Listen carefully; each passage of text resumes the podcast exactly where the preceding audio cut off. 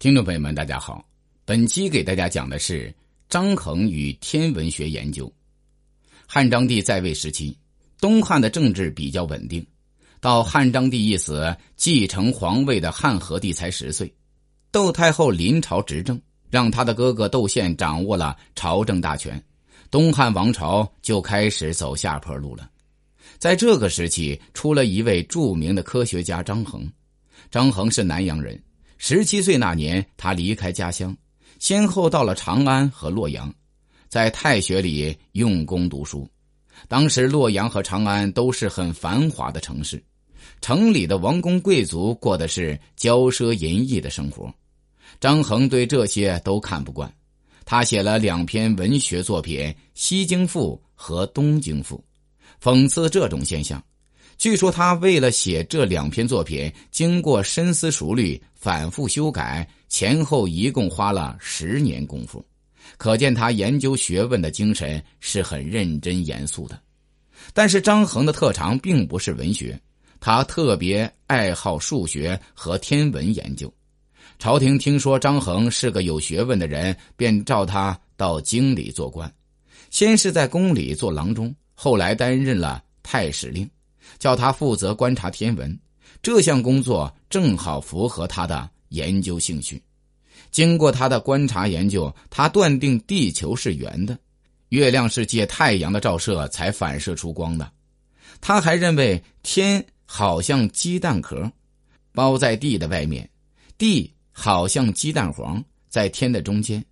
这种学说虽然不完全精确，但在一千八百多年以前。能说出这种科学的见解来，不能不使后来的天文学家钦佩。不光是这样，张衡还用铜制造了一种测量天文的仪器，叫做浑天仪，上面刻着日月星辰等天文现象。他设法利用水力来转运这种仪器。据说，什么星从东方升起来，什么星从西方落下去，都能在浑天仪上看得很清楚。那个时期经常发生地震，有时候一年一次，有时一年两次。发生一次大地震就影响到好几十个郡，城墙、房屋发生倒塌，还死伤了许多人畜。当时的封建帝王和一般人都把地震看作是不吉利的征兆，有的还趁机宣传迷信，欺骗人民。但是张衡却不信神，不信邪。他对记录下来的地震现象，经过细心的考察和试验，发明了一个测报地震的仪器，叫做地动仪。地动仪是用青铜制造的，形状有点像一个酒坛，四围刻住着八条龙，龙头向八个方向伸着，每条龙的嘴里含了一颗小铜球，龙头下面蹲了一个铜制的蛤蟆。对准龙嘴，张着嘴，哪个方向发生了地震，朝着那个方向的龙嘴就会自动张开来，把铜球吐出。铜球掉在蛤蟆的嘴里，发出响亮的声音，就给人发出地震的警报。一三八年的二月一天，张衡的地动仪正对西方的龙嘴突然张开来，吐出了铜球。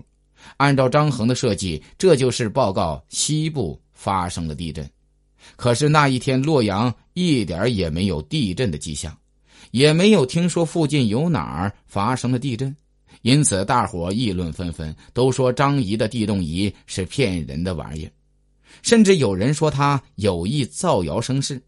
过了几天，有人骑着快马来向朝廷报告，离洛阳一千多里的金城陇西一带发生了大地震，有的地方连山。